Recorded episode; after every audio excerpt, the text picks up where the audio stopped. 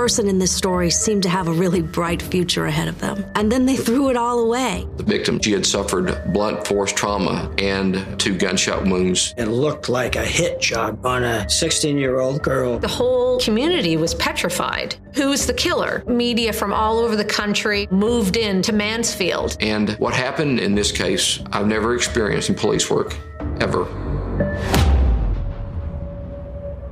In der Kleinstadt Mansfield in Texas meldet am 5. Dezember 1995 eine völlig aufgelöste Mutter ihre 16-jährige Tochter als vermisst.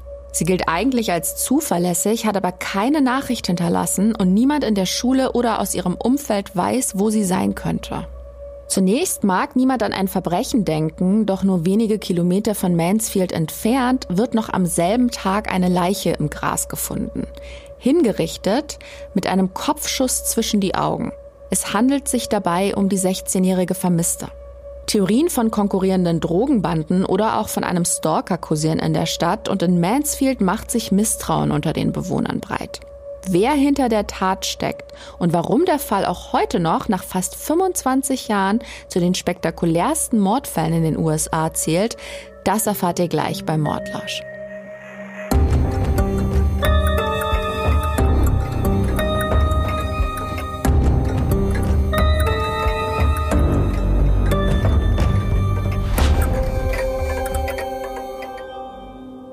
Hallo und herzlich willkommen zu einer neuen spannenden Folge von Mordlausch. Ich bin Gollner und habe euch wieder ein echtes Verbrechen mitgebracht. Eines, das es wirklich in sich hat. Für den heutigen Fall haben mein Team und ich uns wie immer quer durch diverse Quellen und Foren gelesen, um euch mit allen wichtigen Infos und Details zu versorgen. Und auf was wir da gestoßen sind, das erfahrt ihr gleich in einer neuen Folge von Mordlausch. Bevor es losgeht, noch eine Triggerwarnung. Es geht heute auch um Gewalt an Frauen oder Mädchen. Wer sich mit dem Thema nicht auseinandersetzen kann oder möchte, der überspringt die Folge am besten. Teenager sind manchmal schwer zu ergründen. Die Gedanken und Beweggründe für ihr Handeln teilen sie ihren Eltern nicht immer mit und manchmal leben sie auch so ein bisschen in ihrer ganz eigenen Welt. Sie wollen Grenzen austesten und ausloten, wie weit sie gehen können. In unserem heutigen Fall nimmt das allerdings ein tragisches Ende. Es geht um tiefe Gefühle, die Suche nach dem Kick, aber auch um Lügen, Eifersucht und fatale Entscheidungen. Und am Ende gibt es eigentlich nur Verlierer. Doch am besten beginne ich mal ganz von vorn. Es ist 1995 und wir sind in Mansfield, einer Stadt im Nordosten von Texas, also im mittleren Süden der USA. Mansfield liegt etwa 20 bis 30 Autominuten südlich von Dallas und von Fort Worth entfernt. Heute leben gut 73.000 Menschen dort, aber 1995 war das noch nicht der Fall. Da liegt die Bevölkerungszahl bei gerade mal so um die 15.000. Es hat sich hier also einiges getan. Mansfield ist damals zumindest eine beschauliche, typisch texanische Kleinstadt. Die Sommer sind heiß, die Winter sind mild, die Menschen kennen sich untereinander, man weiß, wo wer arbeitet, auf welche Schule die Nachbarskinder gehen und Sport ist ein Riesenthema. Vor allem Football und Baseball stehen hoch im Kurs, aber auch Crosslauf. Das ist eine Variante des Laufsports in der Leichtathletik. Verglichen mit Laufen auf der Bahn oder auf der Straße ist es etwas anspruchsvoller. Wie der Name schon sagt, geht's da quer durchs Gelände über Stock und über Stein. Ja, und Crosslauf ist auch der Lieblingssport der 16-jährigen Adrienne Jones. Die wohnt mit ihren zwei Brüdern und ihren Eltern hier in Mansfield. Adrian Jones besucht die Mansfield High School und ist dort auch im Crosslauf-Team. Sie ist eine begnadete Läuferin und bei ihren Mitschülern sehr beliebt, vor allem auch bei den Jungs. Sie ist super sportlich, hat eine athletische Figur, blonde, kinnlange Haare, blaue Augen und begegnet allen mit einer freundlichen und offenen Art. Der Sport hat für sie einen ziemlich hohen Stellenwert. Sie ist da extrem zielstrebig und trainiert sehr viel. Aber auch in der Schule ist sie ehrgeizig. Sie bringt stets gute Noten nach Hause, denn sie hat große Pläne für später. Und zwar möchte sie studieren und Tierärztin werden. Adrian wächst sehr behütet auf. Sie hat noch zwei jüngere Brüder, mit denen sie sich ganz gut versteht, soweit das mit kleinen Brüdern eben möglich ist. Und besonders zu ihrer Mutter Linda hat sie ein sehr freundschaftliches Verhältnis. Im Hause Jones geht's also größtenteils harmonisch zu. Die Familie unternimmt viel zusammen und erlebt gemeinsam zahlreiche schöne Momente. Aber Mit ihren 16 Jahren ist Adrian auch ein ganz normaler Teenager. Sie versteht sich zwar gut mit ihren Eltern, lotet hin und wieder aber mal ihre Grenzen aus. Zum Beispiel geht sie manchmal heimlich auf Partys mit Freunden oder trifft sich mit ihrem Freund Tracy. Der geht im Nachbarort zur Schule. Die Liebe ist auch noch ganz frisch. Tracy und Adrian kennen sich noch nicht lange und sind erst seit kurzem ein Paar.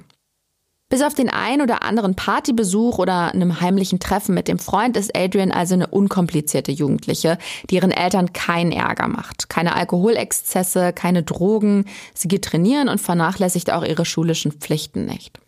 Trotzdem ist ihr Vater Bill ziemlich streng oder besser gesagt vorsichtig. Er versucht die Treffen mit ihrem Freund zu unterbinden und das liegt nicht mal so sehr an dem Jungen selbst, der scheint ganz in Ordnung zu sein. Aber in Mansfield hat sich in letzter Zeit ein bisschen was verändert. Die kleine Stadt liegt ja, wie gesagt, vor den Toren der Metropolen Dallas und Fort Worth. Das muss man sich als riesiges Ballungszentrum vorstellen. Und in den 90er Jahren breiten sich da die typischen Großstadtprobleme zunehmend auch auf die umliegenden Siedlungen aus. Das bedeutet, die Kriminalitätsrate steigt in kürzester Zeit sprunghaft an. Drogengangs weichen auf Städtchen wie Mansfield aus, um ihre Geschäfte abzuwickeln. Und damit ist es dort nicht mehr so sicher, wie es die Anwohner von früher gewohnt sind. Linda und Bill Jones machen sich deshalb Sorgen um das Wohlergehen ihrer Kinder. Sie wollen sie schützen und vermeiden, dass ihnen was zustößt oder sie irgendwie auf die falsche Bahn geraten. Für Adrian bedeutet das, sie muss immer zeitig zu Hause sein und darf wohl auch nach 22 Uhr nicht mehr telefonieren. Die kleine Stadt verändert sich also und das nicht unbedingt zum Positiven. Was sich die Mansfielder aber nicht nehmen lassen, sind ihre Traditionen. Die Anwohner besuchen weiterhin regelmäßig das Footballstadion und gehen sonntags in die Kirche, so auch am 3. Dezember 1995. Am Abend darf Adrian ausnahmsweise länger aufbleiben und mit ihrem Freund Tracy telefonieren. Der ist gerade verreist und vermisst seine Freundin ziemlich dolle. Sie schwatzen eine Weile und kurz vor 23 Uhr bekommt Adrian dann noch einen zweiten Anruf. Es ist ein kurzes Gespräch und ihrer Mutter erzählt sie danach, David aus dem Crosslauf-Team habe sie angerufen und er habe wohl sehr traurig geklungen. Nach diesem kleinen Austausch ist es aber wirklich Zeit fürs Bett. Morgen beginnt eine neue Woche, also legen sich alle schlafen. Am nächsten Morgen steht Familie Jones wie immer zeitig auf und macht sich für den Tag fertig. Nur eine scheint nicht in die Gänge zu kommen und das ist Adrian. Ihr Wecker klingelt zwar, aber sie kommt nicht aus ihrem Zimmer und stellt den Wecker auch nicht aus.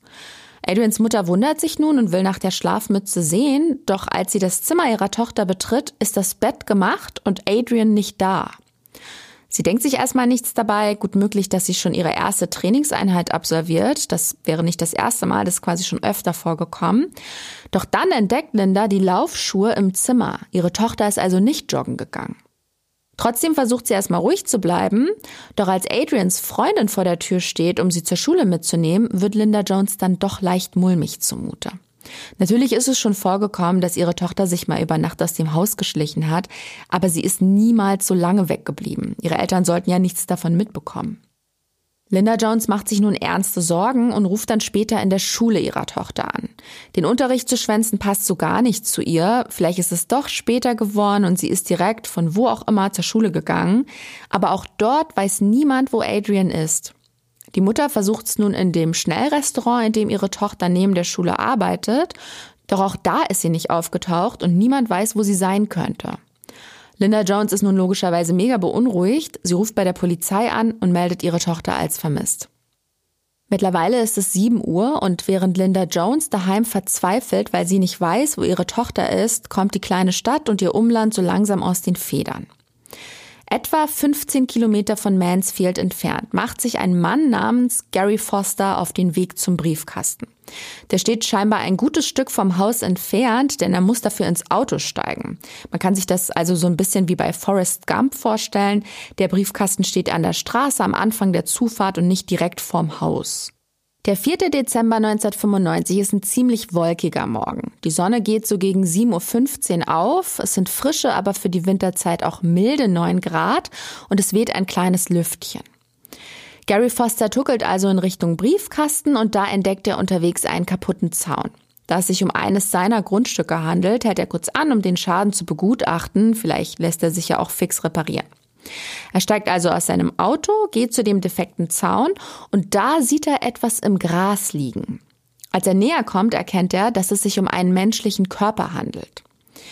Aber auch Gary Foster ist vorsichtig geworden, seitdem die Drogendealer Mansfield für sich entdeckt haben. Er hält erstmal Abstand und beobachtet das Ganze eine Weile. Als sich die Person im Gras nicht rührt, traut er sich dann doch näher heran und sieht, dass da kein Drogensüchtiger im Delirium liegt, sondern eine Leiche. Er ruft sofort die Polizei, die auch wenig später eintrifft. Bei der toten Person handelt es sich um eine junge Frau. Sie trägt allerdings keine Dokumente bei sich, die Auskunft über ihre Identität geben würden. Sie ist mit einem langärmeligen Flanellhemd und Shorts bekleidet, trägt keine Schuhe, nur Strümpfe und sie liegt auf dem Rücken. Ein Fuß hängt noch im Stacheldrahtzaun fest und an einigen Stellen ist die Haut aufgerissen. Vermutlich stammen diese Verletzungen auch vom besagtem Zaun. Es ist wirklich ein grauenvoller Anblick. Das halbe Gesicht der Toten ist zertrümmert und sie hat zwei Schusswunden. Und zwar eine in der Wange und die andere direkt zwischen den Augen auf der Stirn. Die Schüsse müssen aus nächster Nähe abgefeuert worden sein. Für die Polizei wirkt es wie eine Hinrichtung, so wie es auch bei Gangmorden üblich ist. Und noch etwas fällt auf. Das Opfer hat sich mit der rechten Hand im Gras festgekrallt. Und Alan Patton, das ist einer der damaligen Ermittler, weiß, manche Menschen versuchen sich im Angesicht des Todes irgendwo festzuhalten. Für ihn deutet diese Tatsache darauf hin, dass der Fundort gleichzeitig auch der Tatort ist. Die junge Frau ist hier gestorben. Von einer Tatwaffe fehlt allerdings jede Spur. Nach dem, was Sie hier sehen, haben die Beamten eine erste Ahnung. Sie denken, der Tod der jungen Frau könnte etwas mit Drogenhandel zu tun haben. Der oder die Täter stammen womöglich aus dem Bandenmilieu von Dallas oder Fort Worth. Er oder sie könnten die Tote hier aus noch unbekannten Gründen hingerichtet haben. Und während die Polizei die spärlichen Hinweise am Tatort sichert, versucht 15 Kilometer entfernt eine besorgte Mutter noch immer herauszufinden, wo ihre Tochter abgeblieben ist. Linda Jones sucht die ganze Stadt nach Adrian ab. Sie fragt überall herum, ob jemand sie gesehen hätte, ohne auch nur zu ahnen, was für einen grausamen Fund die Beamten unweit von Mansfield gemacht haben. Die Leiche auf Gary Fosters Grundstück wird in die nächstgrößere Stadt namens Grand Prairie zur Autopsie gebracht und dort eingehend untersucht.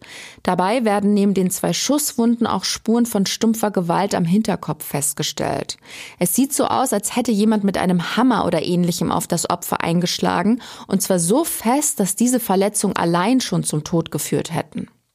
Außerdem ergibt die Obduktion noch Folgendes. Die junge Frau ist vor ihrem Tod gewürgt worden und muss sich mächtig gewehrt haben.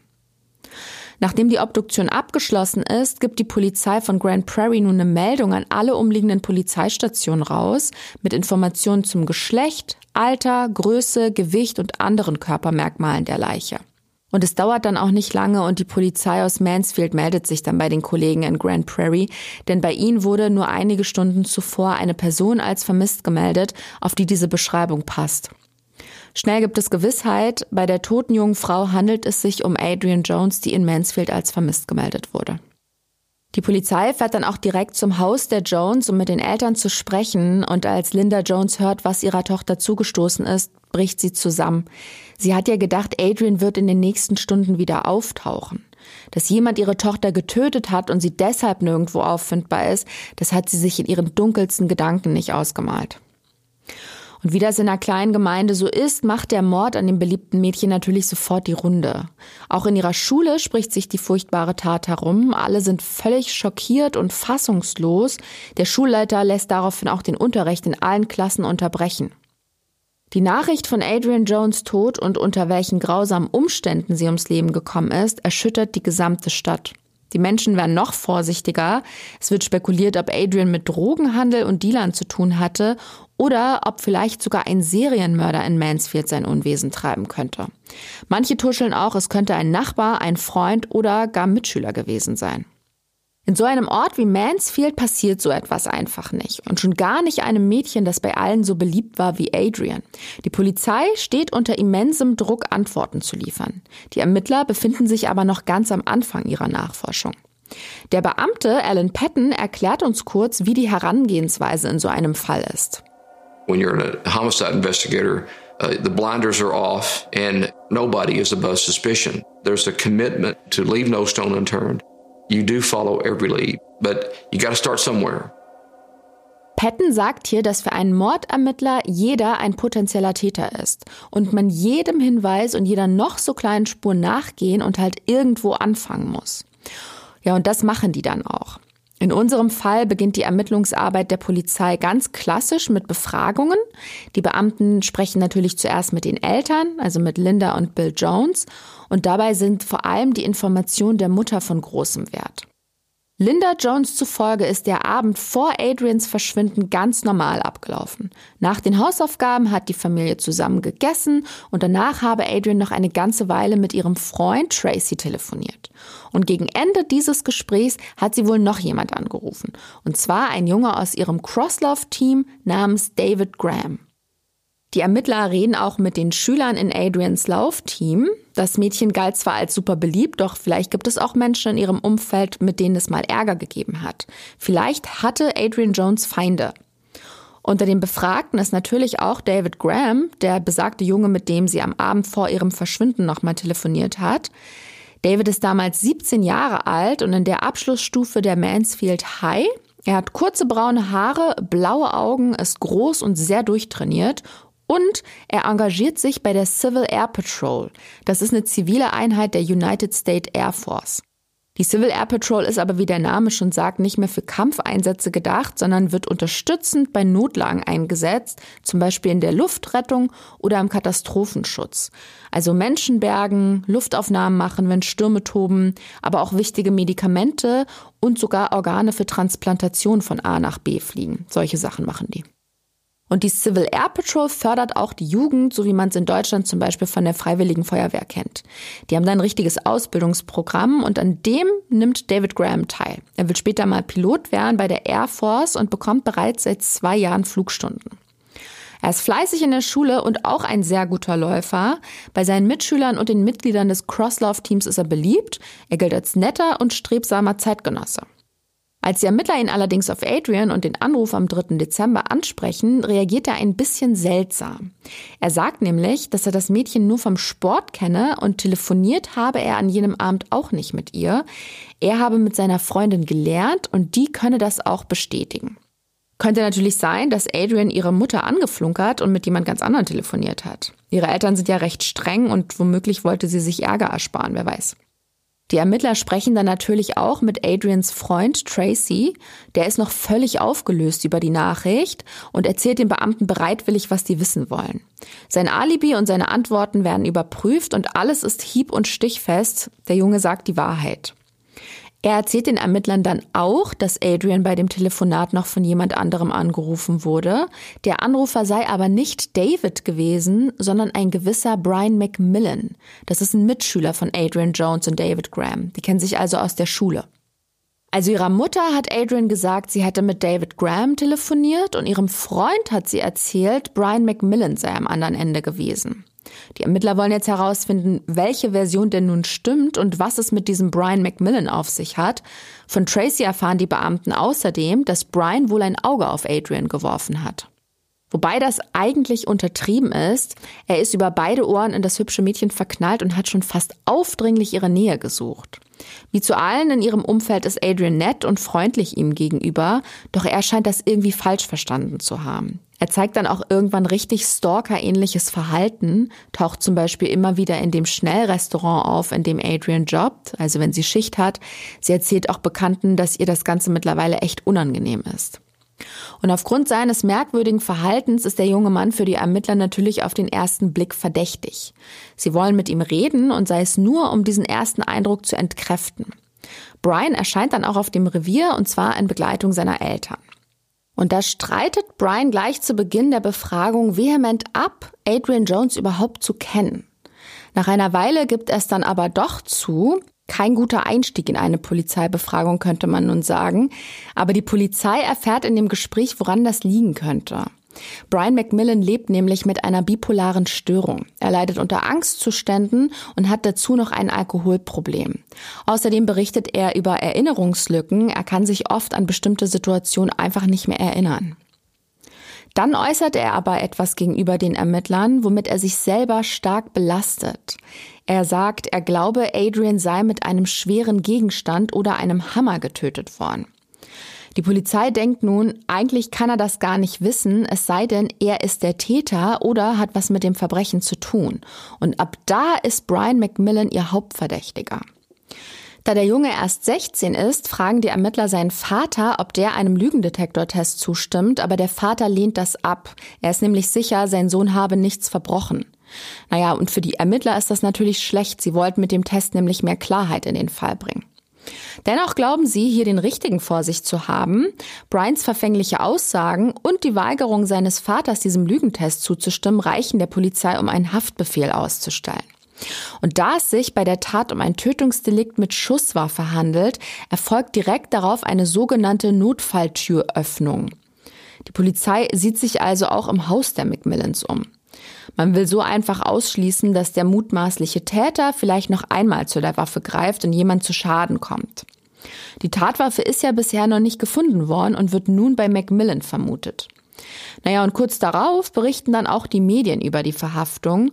Und hört man sich die Interviews und Statements der Anwohner so an, merkt man schon, welche Erleichterung nach der Verhaftung in Mansfield herrscht. Aber man hört natürlich auch raus, wie groß das Entsetzen über die furchtbare Tat ist. Manche fragen sich auch, ob hier der Richtige zur Rechenschaft gezogen wird, denn viele Mansfielder kennen Brian McMillan und hegen Zweifel. Der Junge hat zwar Probleme, aber sie trauen ihm dennoch so ein abscheuliches Verbrechen nicht zu. Das ändert aber nichts an seiner Verhaftung. Brian McMillan wird ins Gefängnis von Tarrant County gebracht. Er verbringt dann dort sogar Weihnachten, während seine Familie versucht, Beweise für seine Unschuld zu finden. Nach einigen Wochen stimmt Brians Vater dann doch diesem Lügendetektor-Test zu und das Ergebnis ist für die Ermittler ziemlich überraschend. Der Junge besteht den Test und wird daraufhin nach drei Wochen wieder aus dem Gefängnis entlassen. sloppy police work would be an understatement. Uh, it, it goes close to being malicious in, in the way they attempted to coerce a confession out of my client. Wie wir da gerade gehört haben, ist der Anwalt von Brian McMillan und der ist ziemlich entrüstet. Er bezeichnet die Arbeit der Ermittler als schlampig und sagt dann auch, es grenze schon fast an Bösartigkeit, wie man versucht hat, aus seinem Klienten ein Geständnis herauszupressen. Natürlich möchte man so schnell wie möglich den Schuldigen finden und verurteilen, aber hier hat es sich die Polizei vielleicht dann doch etwas zu einfach gemacht. Ja, für die Macmillans bedeutet das natürlich aufatmen. Sie sind mega erleichtert. Brian darf wieder nach Hause und gilt auch nicht mehr als verdächtig. Die Polizei dagegen steht wieder ganz am Anfang. Es gibt keinen weiteren Verdächtigen und auch keine vielversprechenden Hinweise, denen man nachgehen könnte. Der Täter läuft noch immer da draußen herum und die Anwohner von Mansfield fühlen sich nicht sicher. Sobald es dunkel wird, sind die Straßen leer, die Menschen bleiben daheim und schließen ihre Türen ab, besorgte Eltern lassen ihre Kinder nicht mehr lange draußen spielen, schon gar nicht allein. Und auch das Misstrauen untereinander wächst. Vielleicht ist der Killer von Adrian Jones gerade mitten unter ihnen und keiner merkt es. Okay, ich glaube, das ist ein guter Zeitpunkt, um mal schnell zusammenzufassen, was wir bisher wissen. Die 16-jährige Adrian Jones wird tot etwas außerhalb ihrer Heimatstadt aufgefunden. Ihr Körper zeigt Schlagwunden und zwei Schusswunden im Kopf. Auf den ersten Blick vermuten die Ermittler eine Verbindung zur organisierten Kriminalität und zum Drogenhandel, denn eine Schusswunde sitzt direkt auf der Stirn zwischen den Augen. Es sieht also so aus, als wäre das Mädchen hingerichtet worden. Nach Befragung der Mutter wissen die Ermittler, dass Adrian am Vorabend ihres Todes mit zwei Jungen telefoniert hat, mit ihrem Freund und mit einem Mitschüler. Ihrer Mutter sagt sie, dieser Junge wäre David Graham. Ihrem Freund erzählt sie aber, ein gewisser Brian McMillan habe sie angerufen. David Graham kann ein überzeugendes Alibi vorweisen, aber Brian McMillan wirkt ziemlich verdächtig. Er hat durch eine bipolare Störung häufig Erinnerungslücken, war total verschossen in das Opfer und wurde dann auch irgendwann etwas aufdringlich. Er wird um einen Lügendetektortest gebeten, doch sein Vater lehnt das zunächst ab. Die Polizei macht nun kurzen Prozess und verhaftet den Jungen. Sein Vater stimmt daher nachträglich doch diesem Lügentest zu. Den besteht Brian McMillan und er wird freigelassen. Die Polizei schließt ihn als Verdächtigen endgültig aus. Die Beamten haben keine heiße Spur oder andere Verdächtige, die für die Tat in Frage kommen könnten. Und so vergehen ganze neun Monate, ohne dass es Fortschritte in den Ermittlungen gibt. Bis im September 1996 bei der Mansfielder Polizei ein Anruf von der Marineakademie in Annapolis eingeht. Die liegt an der Ostküste im Bundesstaat Maryland, gut 2300 Kilometer von Mansfield entfernt. Und da gibt es jemanden, der brisante Informationen zu dem Fall liefern kann. Dafür müssen wir zeitlich aber nochmal zwei Monate zurückspringen. Denn im Mai 1996 wird eine junge Frau namens Diane Zamora an der Akademie aufgenommen. Für sie und ihre Kameradinnen ist das alles natürlich super aufregend und neu. Sie sind das erste Mal richtig weit weg von Freunden, der Familie und der Heimat. Daher sitzen sie häufig abends noch zusammen, um sich besser kennenzulernen. Auch diese Diane Zamora erzählte ausführlich aus ihrem Leben und ihrer Schulzeit in Texas und von ihrem Freund David Graham. Ja, ihr habt richtig gehört, David Graham aus Mansfield, Texas. Auch der ist mittlerweile Kadett an einer Akademie der Air Force. David Graham möchte ja unbedingt Pilot werden, das hatte ich vorhin schon erzählt. Er bekommt bei der Civil Air Patrol bereits jede Menge Auszeichnungen und schon in der Schule hat er den Spitznamen Colonel weg, weil er so einen Igelschnitt hat und extrem diszipliniert ist. Dementsprechend glücklich ist er, dass sein Plan aufgeht und er bei der Air Force angenommen wird. Bei Diane Zamora spielen eher praktische Gründe eine Rolle. Sie weiß, ihre Chancen auf ein Stipendium sind wesentlich höher, wenn sie eine militärische Laufbahn einschlägt. Deshalb hat sie sich für diesen Weg entschieden. Aber wie David Graham gilt sie als sehr zielstrebig und scheint wie gemacht für eine Karriere beim Militär. Die beiden lernen sich damals bei der Civil Air Patrol in Mansfield kennen und verlieben sich ineinander. Und damit ihr euch Diane besser vorstellen könnt, sie ist eine ziemlich hübsche junge Frau, topfit, athletische Figur, Sie hat dunkelbraune, mittellange Haare, feine Gesichtszüge und dunkle Augen. Ja, und in David Graham glaubt sie, den Mann fürs Leben gefunden zu haben, ihren Seelenverwandten, mit dem sie alt werden möchte. All das erzählt sie ihren Kameradinnen auf der Marineakademie in Annapolis.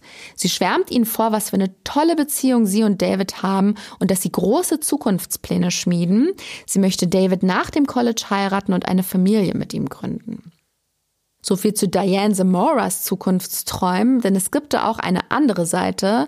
Ihr Freund David scheint nämlich die Beziehung weniger ernst zu nehmen. Das heißt im Klartext, er hat auch Augen für andere Mädchen und ist bereits fremdgegangen. Etwa zehn Monate zuvor, im November 1995, bahnt sich zwischen ihm und einem Mitglied aus seinem Crosslauf-Team etwas an. Er gefällt ihr, sie gefällt ihm und so wird geflirtet, was das Zeug hält, obwohl beide vergeben sind. Und wahrscheinlich ahnt ihr es schon, es handelt sich bei Grahams Flirt um Adrian Jones. Ein Monat vor Adrians Tod sind beide im selben Bus auf der Heimreise von einer Crosslauf-Veranstaltung. Und da hat es wohl noch mal mächtig gefunkt. Nach der Busfahrt fragt Adrian, ob David sie nicht nach Hause fahren könnte. Und das macht er auch. Aber bevor er sie daheim absetzt, halten sie nochmal vor einer Grundschule und dort haben sie Sex auf der Rückbank seines Autos. Adrian verrät weder ihren Freundinnen noch jemand anderem ein Sterbenswörtchen. David dagegen plaudert gleich am nächsten Morgen mit seinen zwei besten Freunden darüber. Er möchte aber, dass sie dicht halten. Wenn überhaupt, soll Diane von ihm persönlich von seinem Ausrutscher erfahren. Er beichtet es ihr aber nicht sofort, sondern erst einige Zeit später, an einem Freitagabend Anfang Dezember. Diane lernt für ihren Eignungstest am nächsten Tag, hat aber irgendwie keine Lust mehr und schlägt das Buch zu. David Graham zeigt dafür wenig Verständnis und es kommt zu einem heftigen Streit. Diane will irgendwann, dass er geht und da sucht David wütend seine Sachen zusammen, worauf Diane null reagiert.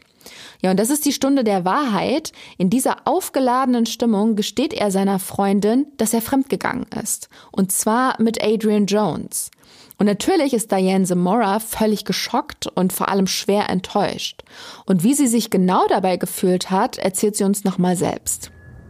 Anyone who's ever been cheated on, they, they know how that feels. It breaks your heart. You feel betrayed. Sie sagt, wenn der Partner fremd geht, fühlt man sich einfach verraten. Und jeder, der schon mal betrogen wurde, weiß, wie furchtbar sich das anfühlt. Und da sie diese Adrian Jones überhaupt nicht kennt, zeigt David Graham ihr an jenem Abend noch ein Foto von ihr im Jahrbuch. Diane ist verständlicherweise wütend und stellt die Beziehung in Frage. Sie sagt im Streit dann auch ein paar unschöne Dinge, unter anderem, sie wünschte er und Adrian wären tot. Tja, und David habe in dem Moment wohl gemerkt, dass er Diane um keinen Preis verlieren möchte. All das erzählt Diane ihren neuen Kameradinnen in Annapolis. Und dann erreicht die Highschool Love Story ihren Höhepunkt. Sie erzählt den anderen jungen Frauen nämlich, David Graham liebe sie so sehr, dass er sogar für sie getötet habe. Diane Zamoras Kameradinnen finden das ziemlich befremdlich. Sie wenden sich an die Leitung der Marineakademie und die nimmt dann Kontakt mit der Polizei in Mansfield auf.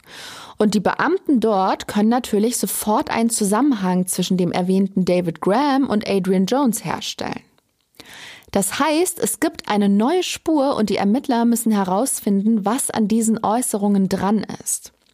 Diane Zamora wird von der Marineakademie zurück nach Mansfield, Texas geschickt und auch David Graham wird zu einer Befragung geladen. Er soll sich zu den Äußerungen seiner Freundin, die ihn ja schwer belasten, Stellung nehmen. Graham versucht die Geschichte erstmal irgendwie herunterzuspielen und zu entkräften, was die Ermittler nur noch misstrauischer macht. Etwas Klarheit soll nun ein Lügendetektortest schaffen. Die Polizei darf den ja nicht einfordern, sie kann lediglich danach fragen. Doch die Air Force, die kann so einen Test verlangen. David Graham kommt also gar nicht drum herum. Er wird gleich am Anfang gefragt, ob er etwas mit dem Mord an Adrian Jones zu tun habe. Doch statt zu antworten, passiert etwas, das die Ermittler in diesem Fall völlig verblüfft. David Graham fragt, ob er seine Aussage selbst aufschreiben dürfe. Für die Beamten ist das okay, sie lassen ihn lostippen. Am Ende erhalten sie ein viereinhalb Seiten langes Geständnis, in dem der Mord an Adrian Jones bis ins Detail beschrieben ist. Als Motiv für seine Tat führt er seine Beziehung an. Er wollte die Partnerschaft mit Diane Zamora retten. An dieser Stelle sollte ich erwähnen, dass Diane gläubige Christin ist und Jungfräulichkeit für sie einen extrem hohen Stellenwert hat. Sie hat sich für ihren Seelenverwandten aufgespart. Er sollte der einzige Mann sein, mit dem sie Intimität teilt, denn mit ihm wollte sie den Rest ihres Lebens verbringen. Als sie dann von Davids One-Night-Stand mit Adrian Jones erfährt, reagiert sie sehr eifersüchtig und geht an die Decke. Für sie bricht eine Welt zusammen. David Graham will sie irgendwie beruhigen, doch seine Freundin kocht vor Wut. Laut seiner Aussage hat sie an jenem Abend Folgendes geäußert. Ihre Ehre könne nur wiederhergestellt werden, wenn die Frau stirbt, die ihren Platz eingenommen hat. Und weil er seine Freundin nicht verlieren will, verspricht er, ihre Ehre wiederherzustellen und Adrian aus dem Weg zu räumen. Nach diesem Geständnis wird nun auch gegen Diane Zamora Haftbefehl erlassen. Im Gefängnis halten ihr wenig später die Ermittler eine Kopie von David Grahams Geständnis unter die Nase und dann fragen sie, ob sie denn nicht auch aussagen möchte. Und Diane Zamora packt ebenfalls aus. Sie schildert der Polizei nun detailliert die Geschehnisse in jener Nacht und was sie da ausführt, deckt sich komplett mit den Aussagen ihres Freundes. Am Abend des 3. Dezember 95 ruft David Graham bei Adrian Jones an. Er müsse mit ihr reden und zwar sofort. Er bräuchte angeblich einen freundschaftlichen Rat von ihr. Darauf schlägt Adrian vor, dass er sie in der Nacht abholt, sobald ihre Eltern eingeschlafen sind. Graham bittet sie außerdem, das Treffen geheim zu halten und keinem davon zu erzählen. Deswegen sagt Adrian ihrem Freund Tracy auch, nicht David Graham, sondern ein anderer Junge sei am Telefon. Der abgebrühte Plan der beiden ist nun, Adrian an eine abgelegene Stelle zu bringen und sie dort zu töten. David Graham will ihr das Genick brechen und dann wollen sie die Leiche des Mädchens in einem See versenken. David hat sogar seine Hanteln dabei, denn damit wollen sie den Leichnam beschweren, damit er auch ganz sicher untergeht. David sagt also Adrian gegen halb vier morgens an ihrem Haus ein, nachdem die sich rausgeschlichen hat.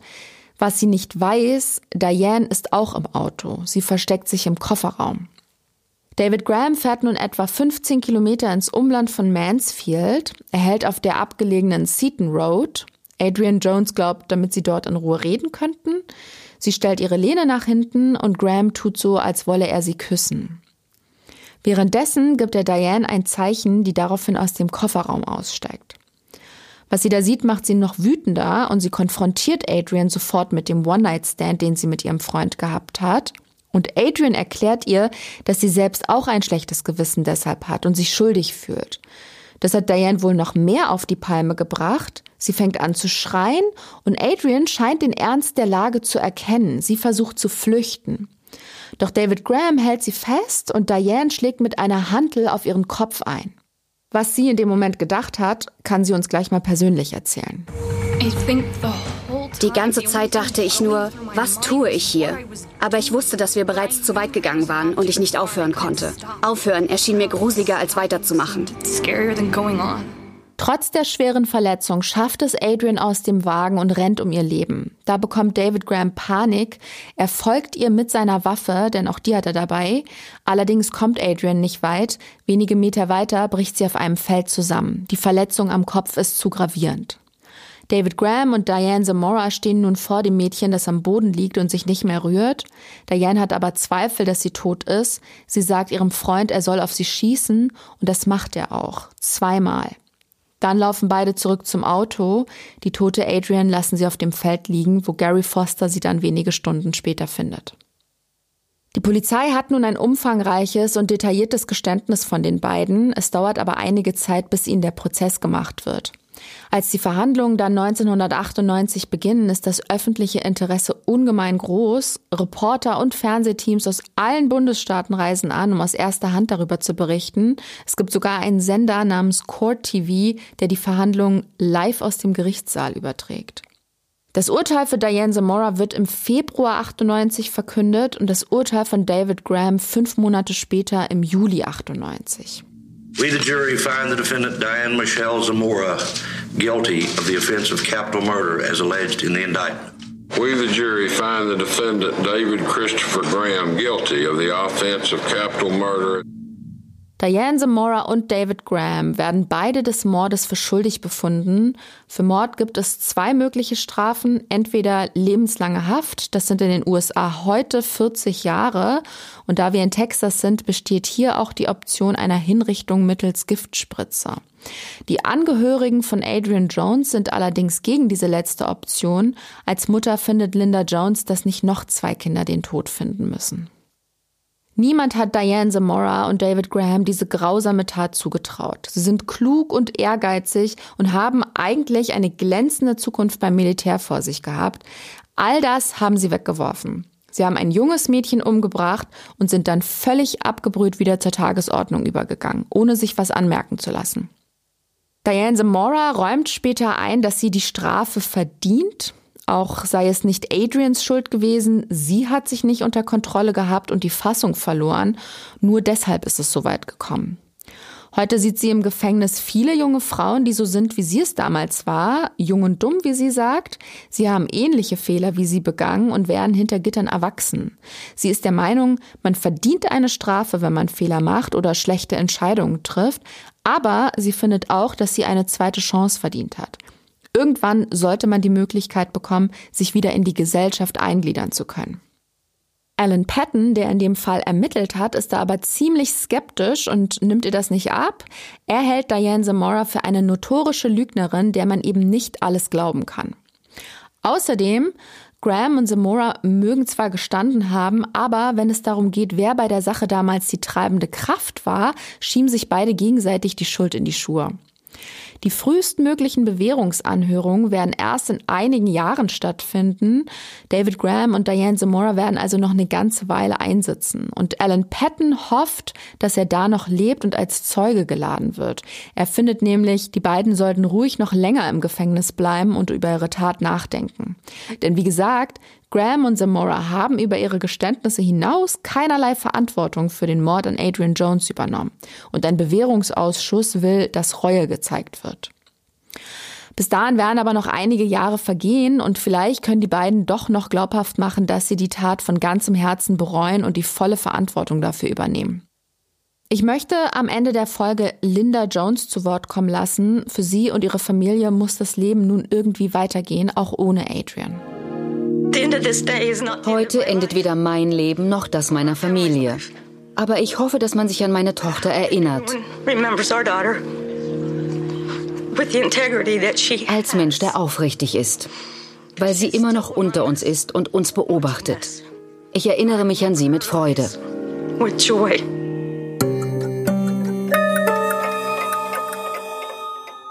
Adrian Jones wäre heute, also 2022, 43 Jahre alt. Sie hätte vielleicht Karriere im Sport gemacht oder eine Tierarztpraxis eröffnet und sie hätte möglicherweise eine Familie gegründet und ihre Eltern zu glücklichen Großeltern gemacht.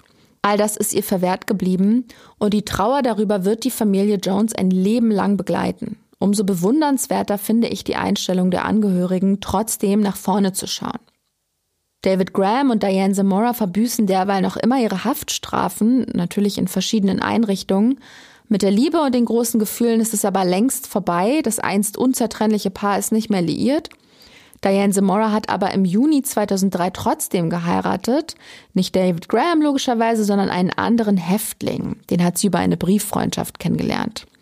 Das Glück hielt aber gerade mal fünf Jahre. Die beiden sind seit 2008 wieder geschieden. Und David Graham, auch der hat 2010 geheiratet, während er seine Strafe im Gefängnis absitzt. Außerdem hat er noch einen Blog ins Leben gerufen, in dem er Themen rund ums Gefängnis diskutiert. Beide haben frühestens 2036 die Möglichkeit, auf Bewährung freizukommen, also in 14 Jahren sollten ihre Anträge erfolgreich sein, wären sie nach über 40 Jahren erstmals wieder auf freiem Fuß. Aber ihr habt es ja gehört, nicht alle würden das begrüßen, dennoch stehen ihre Chancen tatsächlich gar nicht schlecht.